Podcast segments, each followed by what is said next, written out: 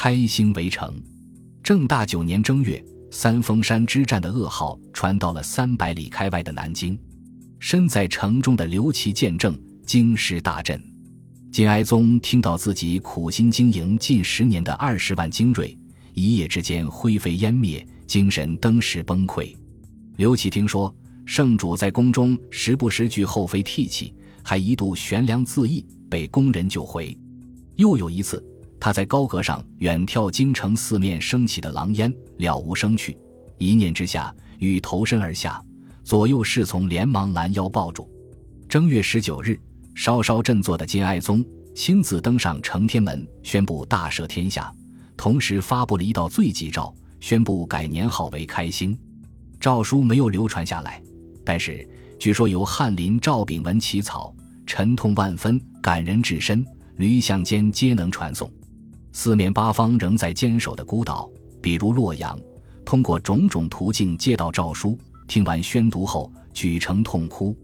当时有人提议，蒙古军刚经过一番大战，远来疲惫，应该主动出击。主持朝政的平章正是兼枢密院使完颜白撒没有答应，只下令派完颜马金初和邵公茂等人率领民夫出城掘开通往黄河的短堤，想用大水淹没周边地区，以固京城。工程还没实施一半。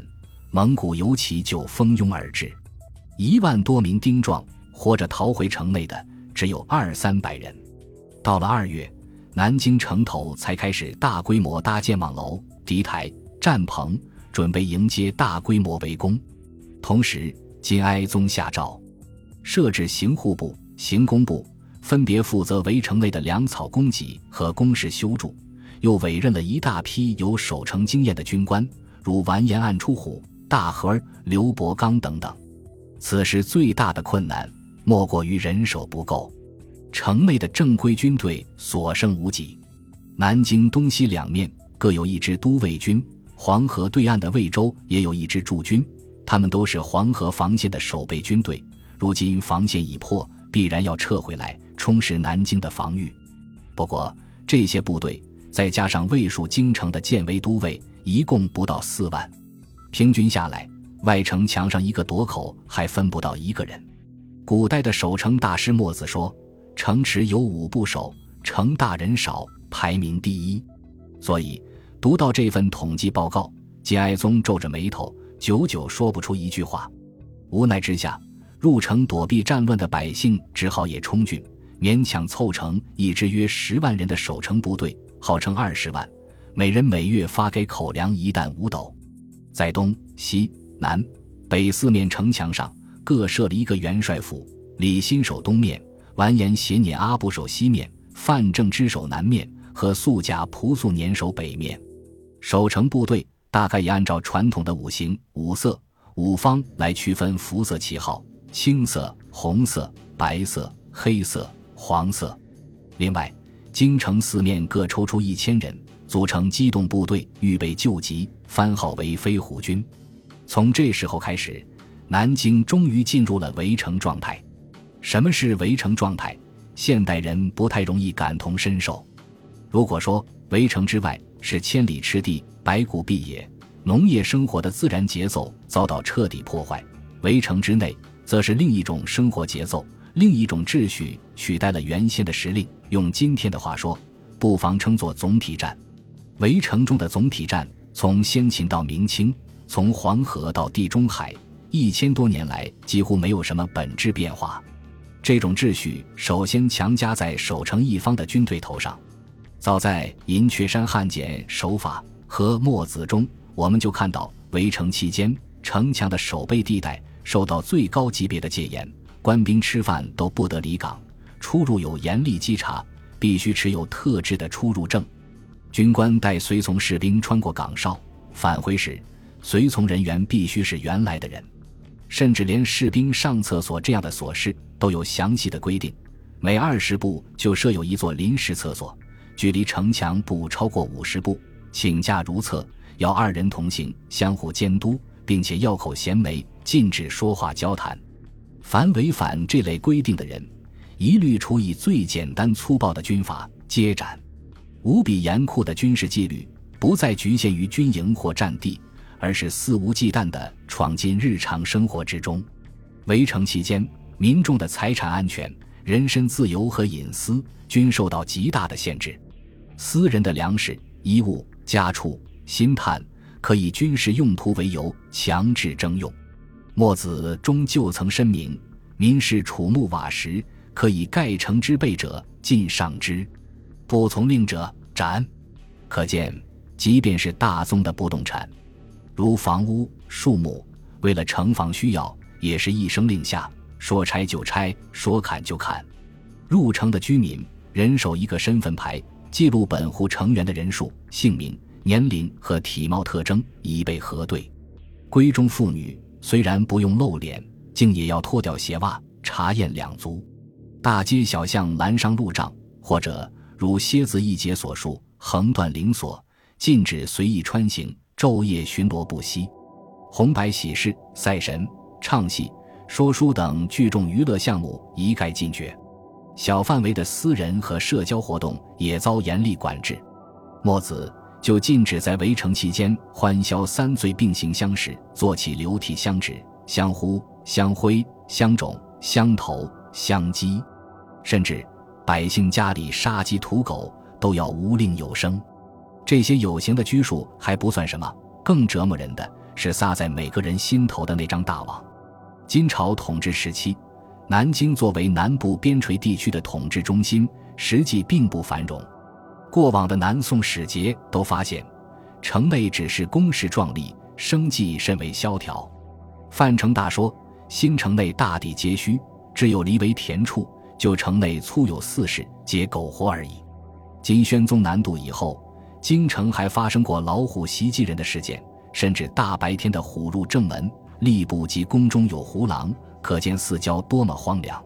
今末南京城内陡然增加的人口，大半是先后迁入的侨民、流民和难民，单是从京城周边强制迁入的军人家属就多达五十万，争夺日益紧张的生存资源，彼此本就矛盾丛生，不比传统的熟人社区。如今。围城之中，挨家挨户被集中起来管理，实行保甲制度，检举揭发可疑之徒，出了茬子，邻里要连带受罚，显然进一步扭曲了本就紧张的日常人际关系。成千上万涌入城内的军民，其中难保没有敌人的奸细探子，顶不住围攻的压力和敌军的诱惑，会不会有人悄悄变节投降？游方僧、道士、算命先生、乞丐。甚至平日老实憨厚的人，此时看来都格外可疑。聚众而语，如今也像是在密谋出卖城池。加上围城之中几乎从不缺席的饥荒、伤寒、霍乱、痢疾，这一切都会对围城中人的正常心智造成无比强大的高压。古今中外众多要塞的陷落，并非敌人攻破城墙，而是第五纵队的背叛以及人心的提防土崩瓦解所致。现在就看南京能否先挺过第一轮围攻的考验了。三月中旬，在南京城外，蒙古军修了一圈攻城防线，今时称为壕外筑城。这道攻城防线周回一百五十里，设施周全，不仅有垛口、楼橹，甚至有壕沟环绕，深宽达一丈有余，堪称城池的翻版。防线上每隔三四十步就设有一座岗哨。有百余名卫兵警戒。接下来，速不台将面对攻城的第一道障碍——护城壕。就在这个时候，金人给他提供了一个出乎意料的便利。或许是缺乏玉石俱焚的决心，或许是为了等待更多援军抵达，金哀宗开始同蒙古人谈判。十九日，金哀宗册封哥哥守纯之子额可为曹王，预备送给蒙古军当人质。皇叔密国公完颜署主动提出，额可年纪幼小，承担不了如此艰巨的使命，希望由自己陪同，甚至代替额可。金哀宗哀怜叔父年老，没有答应。叔侄二人在隆德殿上相顾泣下。二十一日，尚书左丞李希奉命送曹王出城，建议大夫陪满阿虎带，太傅监国石荣作为讲和使，一同前往蒙古军大营。几天前，速不台还答应得很痛快，我受命攻城，但曹王出则退，不然不罢也。谁知二十二日，曹王刚入营，速不台却便挂了，声称要送曹王一行北上觐见和罕，却不能因此推迟进攻。说话间，他堂而皇之下令把大炮等攻城器械推到护城壕边上，列好数里木栅，又用木柴干草捆在一起，投入壕中。顷刻间就平视于部。白撒唯恐破坏和谈的气氛。下令城上不准放一弹一箭，城头站满了金军官兵，眼看敌军旁若无人，一步步填平城壕，心急如焚，却只能用刀枪拼命敲击盾牌，大声怒吼，表示抗议。隐约听到宫外的喧闹，金哀宗带了六七名侍从，骑马从城天门出来，沿着御街，穿过汴河上的舟桥，视察西面的城墙。当时刚下过一场雨。地上泥淖不堪，御街两侧的商贾、行人听到皇帝出行的警笛声，惊慌失措，来不及回避，只好伏在道旁。也有人朝御骑行三跪九叩大礼。金哀宗高声说：“勿拜，恐泥污如衣。”吩咐护卫让大家都散去。城中民众平日没见过皇帝，消息传开，万人空巷，扶老携幼聚拢围观。众人推推搡搡，甚至有人误触到金哀宗的御衣。过了片刻，白撒等官员闻讯赶到，随从给皇帝捧上一顶斗笠。金哀宗瞥了一眼，只说：“军事暴露，我何用此为？”便继续视察防御。遇其所过之处，守城官兵欢呼万岁，声音一浪高过一浪。有人高呼：“臣等战死无所恨。”还有人激动得泣不成声。趁这个机会，防守西南面的士兵黑压压一片，跪在金哀宗的马前，诉说：“大兵运土填好，都快填完一半了。平章大人不准我等反击，恐怕阻碍何意？朝廷难道另有打算？”金哀宗回答：“朕不想生灵涂炭，答主若让朕称臣进奉，朕无不应允。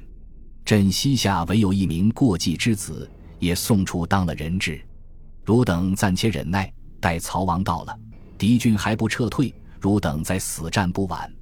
仍然有官兵边败边哭，高喊：“如今局势危急，圣主切勿寄希望于和谈。”金哀宗只好传旨，允许城上放箭，干扰蒙古军作业。金哀宗正要拨转马头回宫，驻守西水门的千户刘寿冲上前，一把扯住御马的缰绳，喊道：“圣主无信贼臣，贼臣尽。”大兵退矣，护卫要拿下这个无礼之徒。金哀宗摆摆手说：“这人醉了，莫管他。”二十三日，蒙古军又驱赶成千上万的俘虏和无辜的妇女老幼，背负木柴干草填平护城壕，城上建卒四下如雨，顷刻毫为之平。本集播放完毕，感谢您的收听，喜欢请订阅加关注。主页有更多精彩内容。